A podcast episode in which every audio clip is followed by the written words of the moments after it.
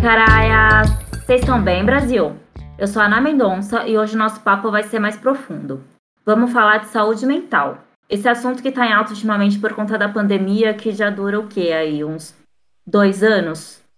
Mas que na verdade é um assunto que deveria estar tá em pauta desde sempre, né? Vocês acham também? Eu acho importante. Mas para falar sobre isso, eu chamei o Andrei Cardoso, que atua nessa área já faz um tempo. E é isso, eu vou deixar ele falar. Andrei, seja bem-vindo nessa Caraia de podcast e se apresenta, por favor. Obrigado, Nábila. Bom, como você falou, meu nome é Andrei Cardoso, sou psicólogo, atuando aí ó, há uns seis anos mais ou menos, né? E é isso, vamos conversar aí, falar sobre essas questões. Sempre falar de saúde mental é um tema bem amplo, né? Mas bora lá, vai me conduzindo. Pode deixar. Ô Andrei, para começar, você pode explicar de um jeito fácil quais são as linhas da terapia? Na verdade, eu não sei se fala assim, né? As linhas da terapia, eu não sei, até me corrige se não for. Mas só para linkar rapidinho, que a gente estava falando antes de gravar, que, Sim. por exemplo, eu fiz psicanálise e a terapeuta não falava nada, ela só ficava olhando para minha cara. Daí eu comentei que para mim análise era outra coisa. E aí uhum. foi isso. Em três segundos de conversa, você já mostrou que eu não sabia nada, sabia tudo errado. E aí eu queria entender um pouquinho quais são essas linhas, quais são as diferenças. É, não sei se Freud é um tipo de linha, Lacan é outro, eu não sei. Você pode explicar de um jeito para leigos?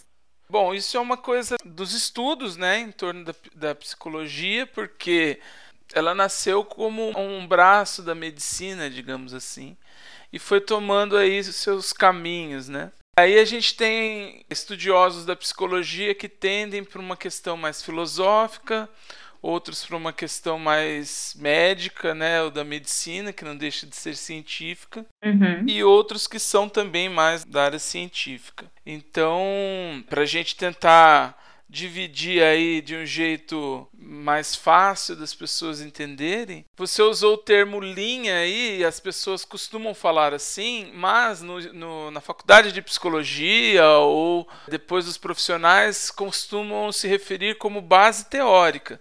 O que, que é isso? É um embasamento que você vai seguir, porque o psicólogo não faz nada da cabeça dele, né? Ele uhum. segue um método que deve ser o mais aproximado aí da ciência possível, né? É, dividindo aí nessas três principais é a psicanálise do Freud, tem o Jung também, que tem um estudo bem aprofundado e alguns outros.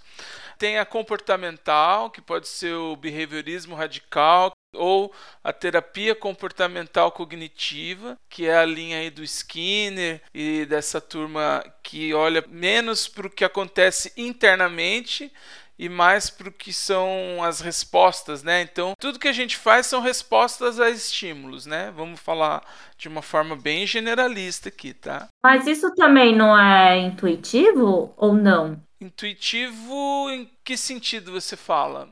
No sentido que você falou que não é interno, né? Que não analisa essa parte ah, interna. Sim. Tá. Mas não, é, é, meio que. Não é bem intuição, é ação e reação, não? É o sim. que a gente sente, até que inconsciente a gente age de uma forma. Ou não tem nada sim. a ver? Deixa eu explicar melhor. É porque assim, a psicanálise ela acredita nesses mecanismos internos que você até colocou aí, a intuição, o inconsciente, como fontes de explicação para os nossos comportamentos, entendeu?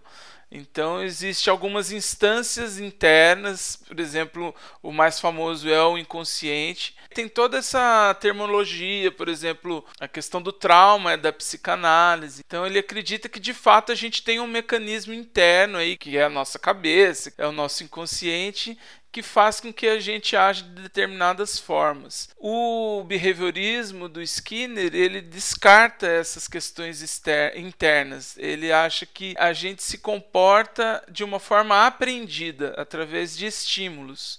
Então, nada que a gente faz é derivado de algo interior, né, ficou lá guardado e depois se manifestou de alguma forma. A gente é condicionado a fazer determinadas coisas. Então, claro, estou falando de uma forma bem genérica, mas é só para diferenciar, né?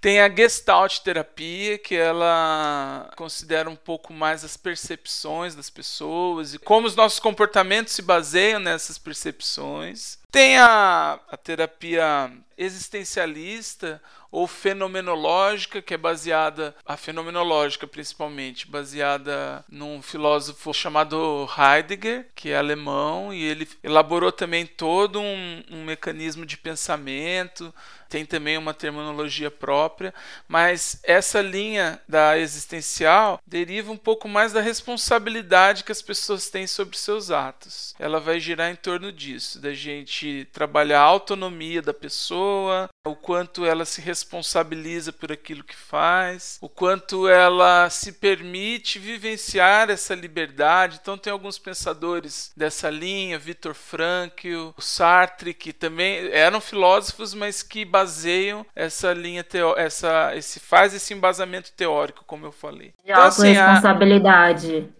Sim, sim, é aquela coisa que eu sempre falo, né? Pra gente evitar o escapismo, né? Ah, é, eu tô assim porque Deus quis ou que Deus não quis, e aí você tem que tentar aproximar a pessoa às possibilidades, a assumir a responsabilidade que ela tem em relação àquilo que acontece com ela ou dos seus atos mesmo, né? Dos seus comportamentos. Essa base teórica ela se afasta um pouco das outras na tentativa de colocar as pessoas como únicas, né? Tratar cada pessoa como um ser único e não ter receitas prontas para todas as pessoas. Eles tentam fugir das teorias da psicanálise, por exemplo, ou da comportamental, que determina algumas regras genéricas para todo mundo, entendeu? Entendi. Não tem como, né, na verdade. É. E também tem a, eu acabei não falando, mas nessa linha um pouco mais filosófica, tem a humanista centrada na pessoa do Carl Rogers, que é um americano, que também vai um pouco para esse lado, de tratar o ser humano como único, potencializar a relação do paciente com o terapeuta. Ela é um pouco mais como é que eu posso dizer?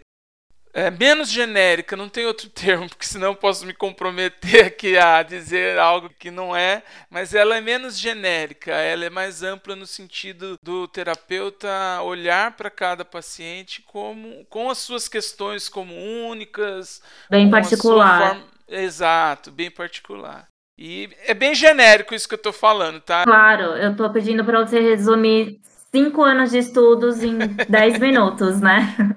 Não é nem justo. Pode ir lá procurar que provavelmente vai se aprofundar bem mais do que eu tô falando aqui. Ô Andrei, mas me fala uma coisa, me corrija se eu estiver errada. Hoje em dia, por mais que existam essas linhas separadas e cada estudioso, eu posso falar, não sei, uhum. é, e cada estudioso acreditava a psicologia de uma forma, digamos assim, hoje em dia, eu acho que Talvez a maioria, não sei se dá pra ver as patinhas do minhoca andando. Tudo bem. A maioria do, dos profissionais já tratam os pacientes como um ser único, não é? Porque hoje em dia está muito particular esse lance de cada um com a sua vivência, as experiências e os seus traumas. Por mais que igual você exemplificou o Freud sobre os traumas de infância ou até com os pais que tem bastante disso, né? Uhum. É, mesmo quem segue essa linha, eles pegam muito os pontos particulares, né? Porque eu acho que senão não tem como você tratar alguém se você genera generalizar, porque, cara, é impossível, cada um tem uma história, cada um tem a sua vida, não tem como você colocar meio que padronizar cada caso, né? Sim, sim. Na verdade, quando eu falo essa questão de generalizar, é como ponto de partida, como base teórica mesmo. É baseado em que a pessoa vai avaliar aquela situação que está na frente dela, né?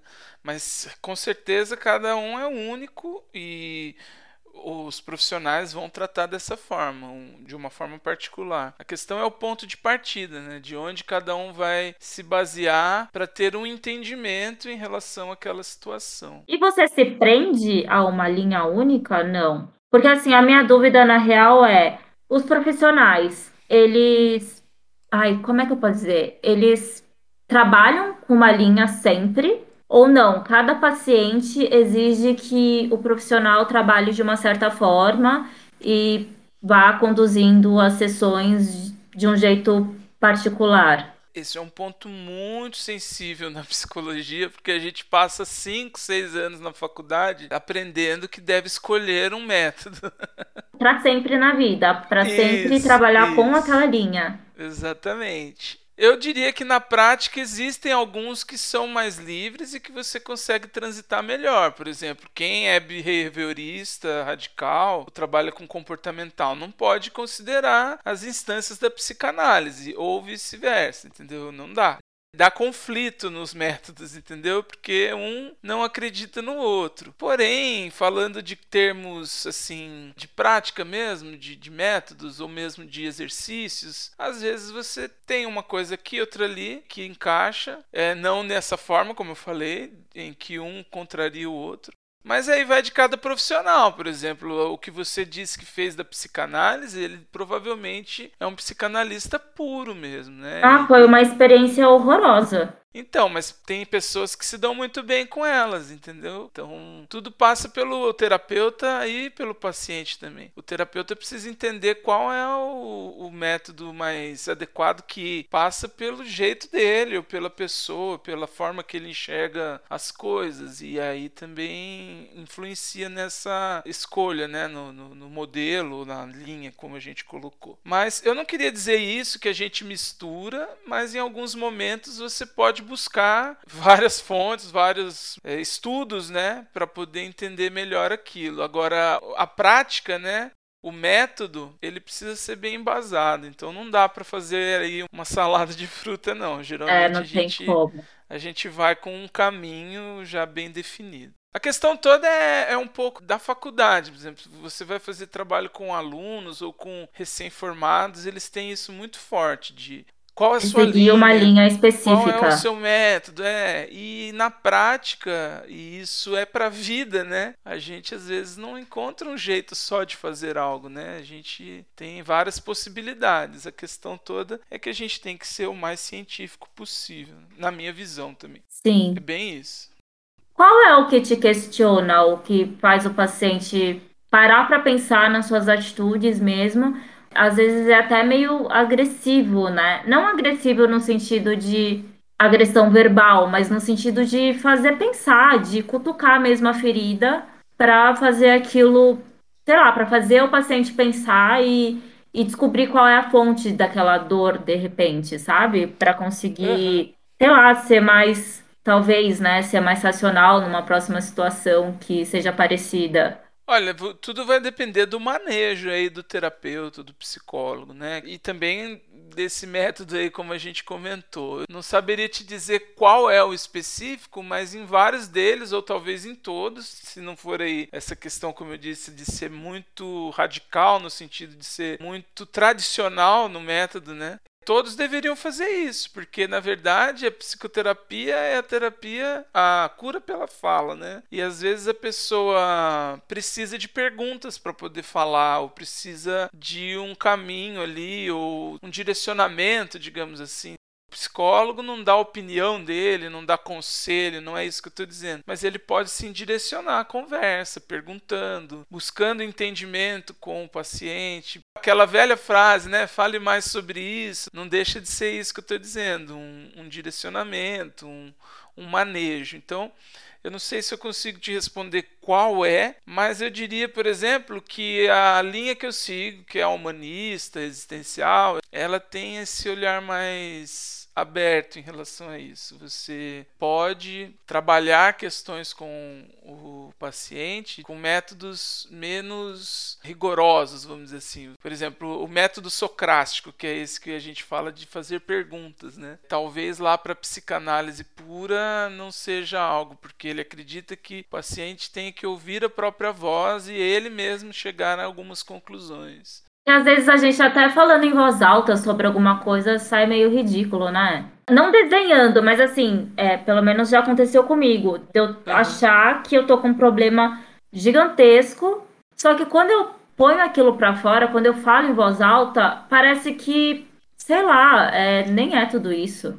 Por que, que eu tava tão preocupada? Uhum. Então, esse é um método e talvez o psicólogo não precisou te perguntar, olha, fala de novo isso, preste atenção no que você está dizendo e você simplesmente falou e teve essa esse insight aí, como gostam de falar. É, né? eu acho que é o mais funcional, na verdade, pelo menos para mim, né? Só a minha uhum. opinião mesmo, pessoal. É o mais funcional porque porque isso te faz pensar e faz você sei lá, tentar descobrir mesmo por que, que eu fiquei tão chateada e agora que eu tô falando em voz alta eu tô vendo que é ridículo e, uhum. porra, perdi meu tempo, gastei energia, né? E olha que eu falo sozinha pra caramba.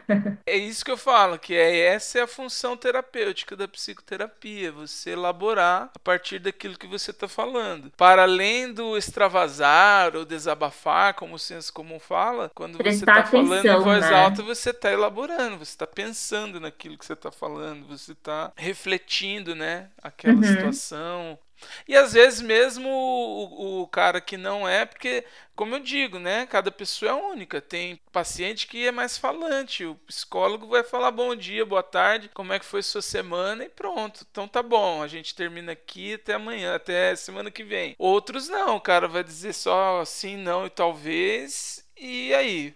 Né? E aí, o que, que o profissional faz? Exatamente. Por isso que eu digo, as pessoas são únicas. Mas foi uma pergunta real mesmo. O que, que o profissional faz quando o paciente chega e não fala? Vocês ficam quietos? Junto? Que então, que é? aí vai de cada um. O psicanalista puro lá. Ia ficar vai, quieto vai ficar também. olhando pro relógio. É. o. O psicanalista lacaniano, ele é uma, ele tem essa tradição, mas por exemplo, o tempo para ele não é importante. Se você teve um, uma grande sacada ou um insight com cinco minutos de terapia, ele encerra e falou: então tá bom, a gente para por aqui e continua Nossa. na semana que vem. Assim, falando de um jeito bem generalista, porque Lacan é muito mais sofisticado do que só isso. Eu tô falando de uma característica sim, só. Sim, sim, não, eu falei. Nossa, porque eu imagino eu numa sessão dessas, eu ia sair e falei, como assim ele me mandou embora? Eu ainda tenho um monte de coisa para falar. É... Agora que eu ia começar. Então essa coisa de o que fazer vai muito do manejo de cada um, daquilo que ele estudou, que ele acredita que seja a melhor tomada de decisão ali. É, não, dá para ter uma receita, né? Falando por mim, dos meus métodos, e eu tô me expondo aqui, né? Daqui a pouco vai aparecer haters aí falando. Ai, que horror. Esse psicólogo aí só falou bobeira aí, não sei o quê. Mas falando de mim, eu tô tranquilo para falar, porque eu trabalho com isso já e tenho segurança e confiança também em partes, né? Eu procuro sim, é, mesmo percebendo que a pessoa é mais tímida e introspectiva, criar ali um, um Laço. relacionamento saudável, é o que as pessoas chamam talvez aí de rapport, empatia, mas essa espontaneidade ali na situação para que ele sinta confiança, mesmo que seja numa primeira vez, e fale o que ele queira falar. Meio que criar um vínculo. Exatamente. E assim, de acordo com a característica dele, né? A gente não pode é, Forçar. esperar. Exatamente. Às vezes as coisas se dão por etapas e, como eu disse, você usar perguntas para entender melhor ou fazer a pessoa conversar, como a gente está tá fazendo, que é a velha entrevista que a gente assiste, né, e, e escuta em podcast, é um método socrático, fazendo perguntas, geralmente abertas, né, para que a pessoa uhum. se expresse. É isso. Às vezes eu ia e eu pensava assim, cara, eu não vou falar nada hoje, eu não tenho nada para falar. Uhum. Só que eu não parava de falar um segundo quando eu chegava. é um horror. Enfim, você falou de haters uhum. e eu queria aproveitar esse gancho porque esses dias eu vi. Esses dias não, mentira, foi ontem mesmo. Eu uhum. li rapidinho uma chamadinha que passou no jornal que eu até te mandei, né, sobre haters. É, eu queria entender um pouco, porque isso é muito comum hoje em dia, ainda mais com as redes sociais aí para todo mundo. Tá cada vez mais comum esse lance de haters. E não só as pessoas, é, não só as pessoas que trabalham na mídia sofrem disso, né? Que tem a, vista, a vida mais exposta, é, atriz, atores, Os cantores e tal, famosos, mas pessoas comuns também, seja pelo corpo, seja pela, por algo que falou, que comentou, por uma opinião, qualquer coisa parece que sempre tem um grupo de haters para falar alguma coisa e para agredir com palavras, né? Porque por uhum. trás das telas isso é bem fácil para algumas pessoas. Daí eu queria entender se existe. Igual, deixa eu só exemplificar. O maníaco, o. Meu Deus, me fugiu a palavra. As pessoas que, que são Psicopata? Psicopata, isso. Os psicopatas têm meio que um perfil padrão, assim, digamos, né? Falando da regra, não da exceção. Isso existe com os haters também, porque, cara, é um prazer em fazer o outro mal que eu realmente não entendo. É, bom, eu sempre gosto de levar essas questões para um lugar mais amplo, para a gente não se ater em simplificações ou modelos, né? Claro que se a gente pegar um, uma amostragem aí de haters, eles vão apresentar algumas características em comum, porque talvez isso seja até um ponto que eles procurem, que é esse desejo de pertencimento. Falando especificamente dessa matéria que saiu aí no Fantástico, também que tem acontecido ultimamente, eu acho que ela tem relação com um comportamento humano que são comuns e que não são de hoje. Se você pegar a história da humanidade, você vai ouvir até na mitologia é, situações que envolvem inveja, ressentimento, antipatia, impulsividade. São todas essas características que levam as pessoas a agirem de alguma forma contra o outro. E Odiosa, tem uma característica, né? É, é, parece que é muita raiva dentro a crueldade também. Mas exatamente. quando você fala em pertencimento que eles querem fazer parte de um grupo e se sentir, sei lá, representados, não sei. É, eu não entendi qual é a ligação disso, porque só são sentimentos negativos, na verdade, né? Mas isso une as pessoas também. Você nunca fez fofoca de alguém e achou gostoso? Alguém que é chato e que tá todo mundo falando da chatice dele. Não é gostoso você perceber que não é só você que viu aquilo e tá todo Sim, mundo falando. Sim, é tipo reclamar da fila do mercado, né? Exatamente. Todo mundo começa a reclamar junto do caixa do banco que só tem um funcionando. Sim, é isso aí. É esse o sentimento de pertencimento que eu falo. E fora a questão do pertencimento na vida social eletrônica ali, ou naquela tecnologia, ser inserido naquela tecnologia, entendeu? De querer ser visto, você acha que tem alguma coisa nesse sentido Total. também? De querer ser visto e Sei lá, na verdade. Total, porque quando um artista coloca uma postagem todo mundo vai elogiar os fãs, né? Que ah, parabéns, não sei o quê, e o cara não vai estar tá nem aí. Agora coloca lá, ó, isso aí tá uma bosta. É capaz dele te responder.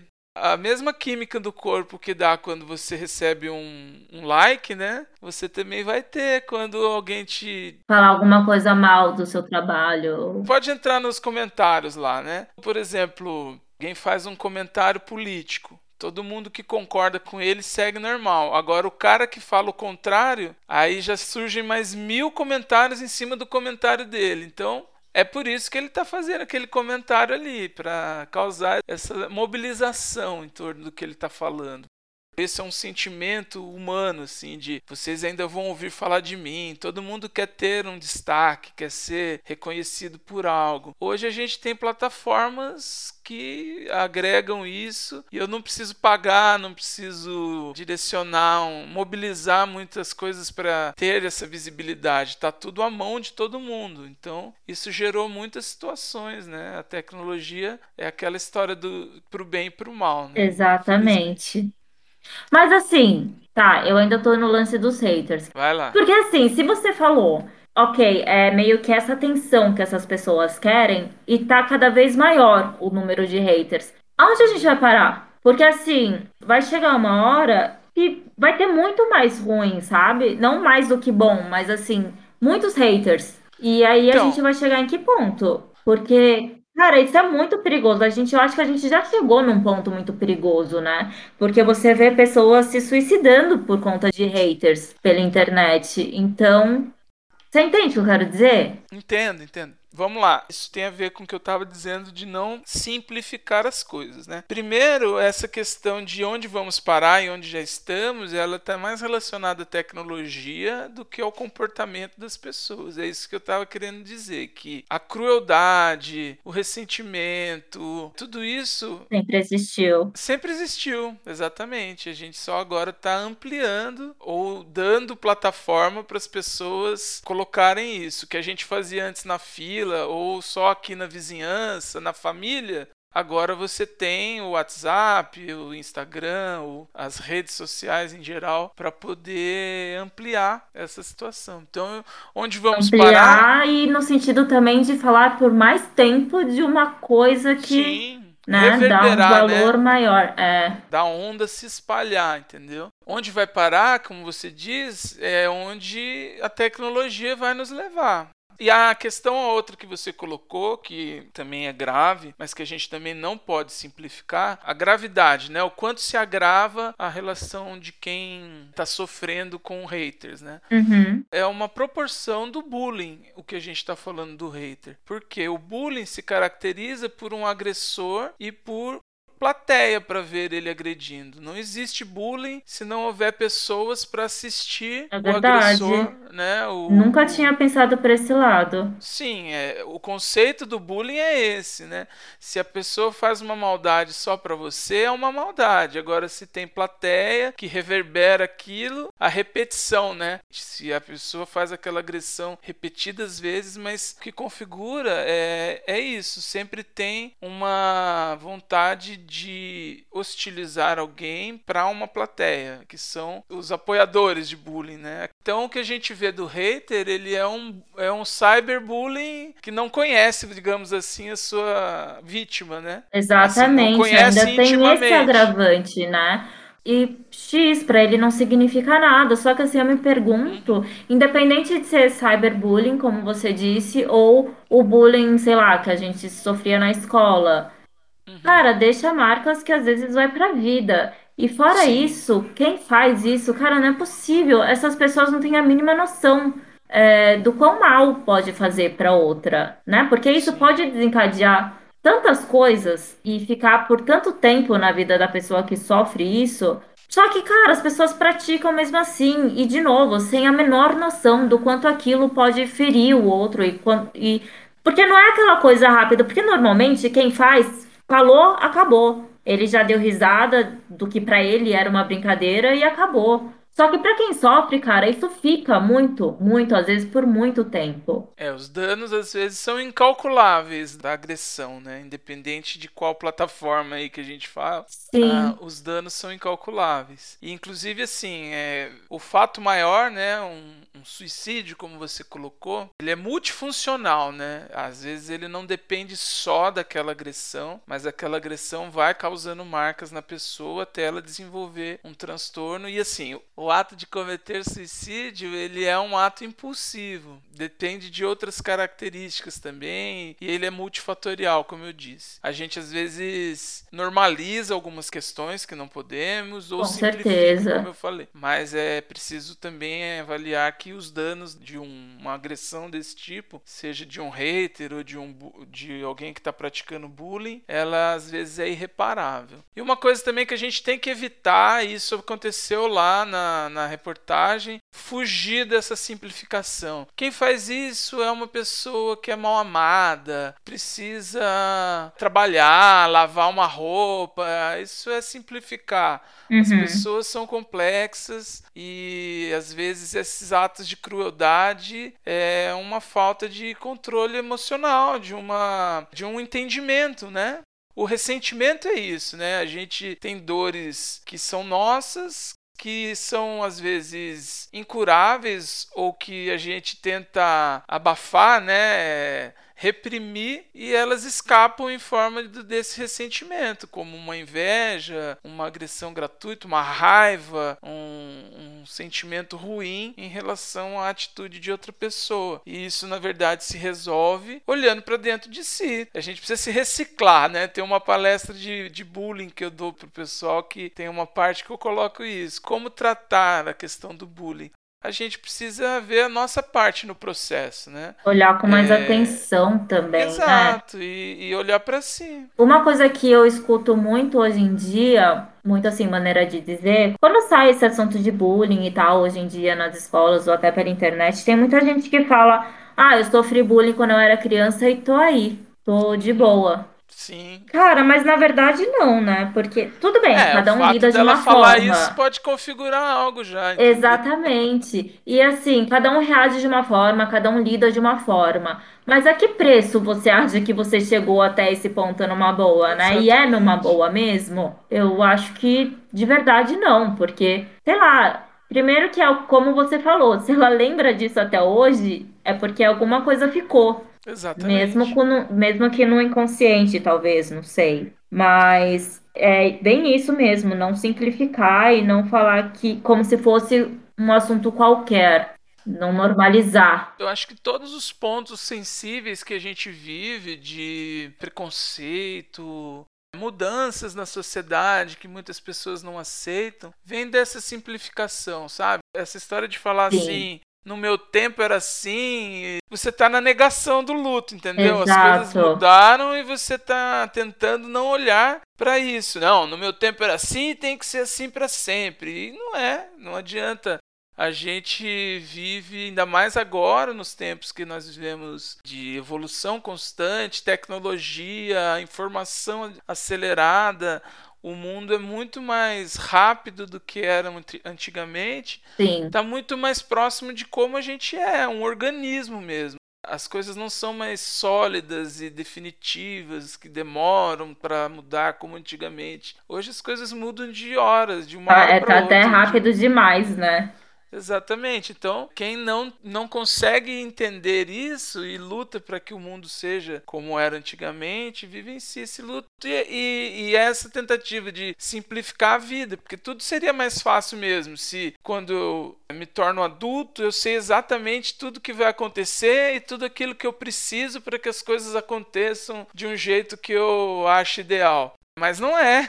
Aliás, é mesmo. Isso, isso Antigamente é meio que tinha um roteirinho é. de vida, sim, né? Sim, sim. Por mais meio que a gente não igual. conseguisse aquilo que a gente quisesse ou que tivesse dificuldades, era um padrãozão. O homem era o provedor, o pai da família, a mulher cuidava da casa, dos filhos, o cara entrava num trabalho, trabalhava a vida toda, se aposentava, e aí o filho casava. E repetia o mesmo ciclo.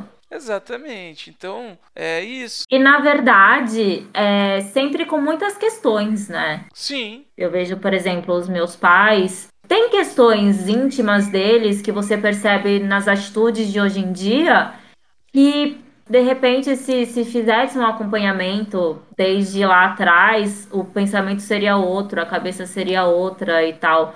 Porque é difícil lidar com as nossas questões, né? Sim. A gente o do outro parece sempre mais simples, mas é difícil na real, porque quando envolve sentimento, ferrou.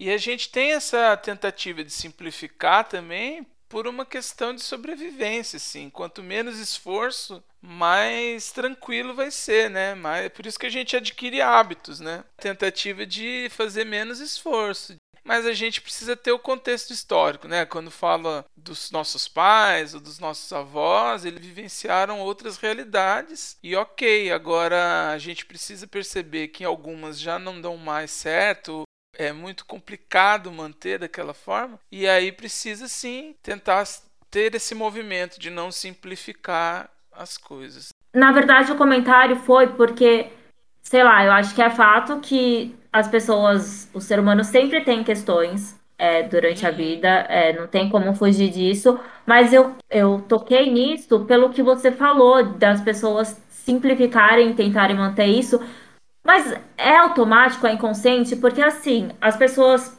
é, passaram por isso, viram que, enfim, é difícil lidar, e por que essa negação em, em hoje ser diferente? Entende o que eu quero dizer? Uhum. Eu tô meio confusa hoje, eu acho. Não, fica tranquila. A confusão faz parte pra gente desenvolver uma conversa. Tô sendo analisada, André.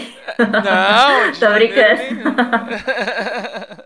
De maneira nenhuma. Até porque, se for nessa mesma linha, eu tô me permitindo ser analisado também. Então... Eu tô aqui me, vendo que eu sabia tudo errado. Não, você não tá sob análise. A questão que você colocou é a resistência à mudança. É. Vou repetir o que eu falei há pouco, né? A resistência à mudança é do ser humano também. A gente daquela precisa... coisa do conhecido ser mais confortável, mesmo que Exatamente. não esteja bom. E a gente precisa, né, de rotina, repetição, da liturgia, né? Porque a vida é o contrário disso, né? A gente não sabe o que vai acontecer daqui a cinco minutos. Nossa, não, a gente não tem controle de nada. Mas se a gente parar para ficar pensando nisso, fica louco, né? Fica, ó, eu, psicólogo, usando termos errados, a gente fica mal, né? a gente não dá conta, né? Você diria que todo mundo deveria fazer terapia na vida, independente da linha, mas como autoconhecimento mesmo e para viver em sociedade, porque falta isso, eu acho, hoje em dia, né? Como viver em sociedade, devia ser matéria de escola. Mas enfim, você como um profissional, você diria que todo mundo seria bom se fizesse, se tivesse essa, se tivesse meios de fazer, né? Porque a gente também sabe que não é todo mundo que tem esse, é. né? É, e aí entra um outro ponto também que é sensível e acho importante, que é o acesso, né? É, felizmente as coisas estão sendo mais divulgadas, as pessoas estão deixando de ter um pouco esse olhar preconceituoso em relação à terapia. De ser algo Mas, tabu, é, né? Só faz exato. quem. É, antigamente tinha essa coisa, né? De ah, eu não sou louco, vou fazer terapia. Exatamente. Por isso que eu me corrigi com o termo anteriormente. Essa coisa pejorativa mesmo, né? E, e aí a gente precisa pensar nisso, né? É, assim como a medicina ou as escolas precisam estar acessíveis para as pessoas em geral. Não só para quem tem um convênio médico ou para quem consiga pagar. É, eu acho sim que as pessoas em geral deveriam fazer, independente dessa complexidade, como eu falei. Às vezes ela tem um olhar simples para as coisas, está satisfeita com as relações como um todo, mas é, a psicoterapia sempre pode servir como um, lugar de reflexão, de autocuidado. Né? As pessoas vão para Tem um autocuidado estético. É, vão para uma loja comprar roupa quando precisam. E aí a psicoterapia podia estar nesse lugar também. Ter um momento para você, para falar de você, para falar sobre suas coisas para alguém que está ali para te ouvir. Parece que é pouca coisa, mas isso funciona. Você ter alguém Super. dedicado para te ouvir ali, né? Sem, sem julgamento. Sem... Exatamente, que não tem nada a ver com o rolê. Exatamente. E aí, até ampliando um pouco mais essa questão, é, tem pessoas que se satisfazem indo num restaurante, que é, é uma necessidade básica, se alimentar, né? Então, a psicoterapia podia estar nesse lugar também, entendeu? Ah, eu vou. Hoje é dia da terapia, hoje eu vou. Entendeu? É, é um pouco isso. O ideal seria que todo mundo tivesse essa visão de um autocuidado mesmo. De um... Sim, e acesso também, né? Exato, que tivesse acesso, isso aí. Eu acho que a questão do acesso ainda está relacionado a políticas públicas de saúde. Porque você vê que, por exemplo, é, um médico é visto com mais seriedade pelos nossos administradores públicos aí, que são os famosos políticos, né? Porque isso dá visibilidade, as pessoas estão mais ligadas a isso, mas esse passo com a psicologia a gente ainda não deu. Ainda escuto muita gente achando que não é essencial. Ah, psicólogo não resolve, tem que ir no psiquiatra para tomar remédio, sabe? Essa é a relação que a gente tem com a ciência, na verdade, né? com a cura. Dá um remédio que sara, faz um curativo que melhora. E a questão da emoção, né, das nossas questões emocionais, elas são menos diretas, vamos dizer assim, né? Menos causa e efeito, assim, ah, vai lá, duas sessões que você vai ficar boa, não tem É como, que na verdade assim. não é algo visível também, né? Talvez por isso as pessoas não deem tanto tanta é. atenção, é. digamos. A gente consegue mensurar, mas ele é, ele é mais subjetivo. É, essa questão é mais ampla, né? Não é tão 2 mais 2 são 4, né? é mais difícil. Não é tão exato. E quando as pessoas tiverem essa visão, aí elas mesmas vão cobrar, como cobram um médico num posto, vão cobrar que tenha um psicólogo. Então é isso, eu acho que essa visão ainda não, não é bem difundida, ela ainda não está equilibrada como as pessoas veem, até mesmo um dentista, enfim, um fisioterapeuta, que são pessoas da área da saúde também, e que tem esse resultado menos subjetivo, como eu falei, né? É, é que, na verdade, esse assunto é muito recente para a maioria, né? E Sim. as pessoas começaram a falar. Na verdade, ao meu ver, tá? Eu acho que as pessoas já começaram a falar sobre isso já tem um tempo, sobre saúde mental e a importância disso na nossa vida. Mas o bom mesmo foi agora por conta da pandemia. Só que, é... na verdade, é muito mais que isso, né? Porque eu acho é. que, sei lá, o ser humano tem uma memória bem fraca também. Talvez, acabando a pandemia, isso meio que pare de ser falado, de certa forma, não com tanta frequência, porque meio que para muita gente saiu agora esse assunto, digamos, né? Por conta da pandemia. E é muito mais que isso. É. Sobre a pandemia, ela de fato acentuou um pouco mais esse olhar das pessoas, mas porque é, a gente vivia de uma forma funcional antes. As pessoas não é, tinham questões para serem resolvidas emocionais, mas o fato de você trabalhar, sair, ver pessoas, interagir, é faz é uma reunião de manhã, faz uma tarde. Dá uma, dava uma maquiada em tudo. Dava né? uma maquiada, você, você esquecia essas questões enquanto estava na, nessa atividade, nessas atividades. Com a pandemia, você passou a ter mais tempo para olhar para dentro de si, óbvio, ampliar, né? amplificar mais essas questões. E aí tá e todo aí... mundo assustado, porque a gente não estava acostumado com isso, né? De ver, uhum. cara, de ter que conviver com a gente tanto nesse é. sentido, né? De ficar sozinho, em silêncio, e dentro de casa e não sair e tal. Isso realmente levantou muitas questões. Eu acho que quem não deu uma enlouquecida básica. E esse é um ponto da terapia também, né? Você desenvolver uma boa relação consigo mesmo, porque isso, no fim das contas, é a gente com a gente mesmo. Se você não Com certeza. Não tem um bom diálogo interno, se você só se cobra, que é uma questão muito comum de hoje em dia, né? Aquela crueldade consigo mesmo. Né? Totalmente. Né? não poder errar, não admitir suas vulnerabilidades, tudo isso que as pessoas têm falado muito. Então, se você não trabalhar isso, nesses momentos que é você com você mesmo, vai ser insuportável. Você é a pior companhia para si mesmo. Como diz o Lobão, você tem que ser um grande parque de diversões para si mesmo. É, esse é o nosso objetivo. Nossa, total.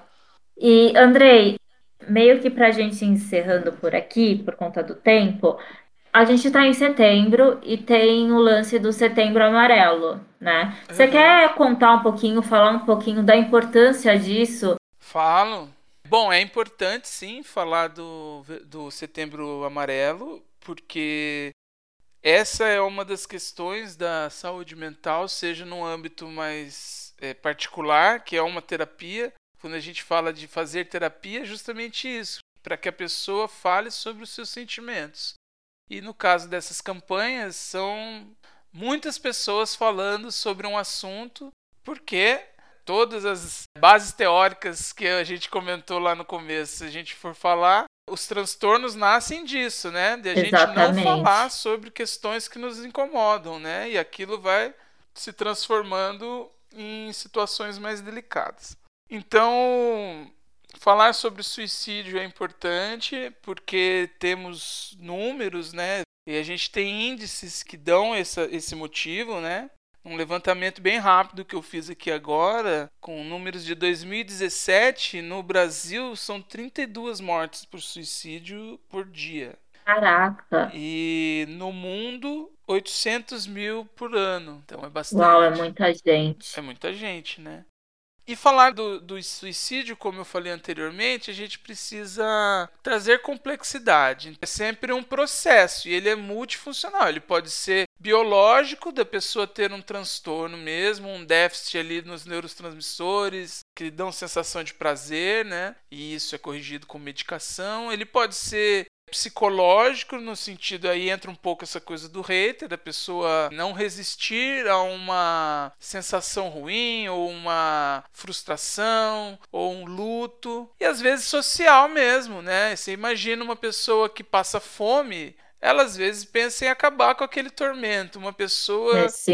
né? Uma pessoa que vê a família passando dificuldade, ela pode querer acabar com essa sensação de sofrimento. Então, só aí eu dei um aspecto biopsicossocial, que é o que eu gosto de trabalhar, para dizer que o processo do suicídio ele é multifatorial, ele não depende só de uma agressão, não depende só de uma é, sensação ruim ou de uma depressão, porque às vezes a pessoa tem uma, um sentimento depressivo, um transtorno depressivo, mas ela não tem o ato impulsivo que é tirar a própria vida. Esse ato impulsivo ele é ocasionado por várias questões, né? Sim, mas é importante também a gente destacar que muitas dessas questões poderiam ser evitadas, né? Exatamente. é. Porque É esse é, o é, motivo e é o lance do hater, é o lance do bullying, Uhum. tudo isso pode ser evitado. Sim. O que eu volto a, a falar da importância de falar sobre essas coisas é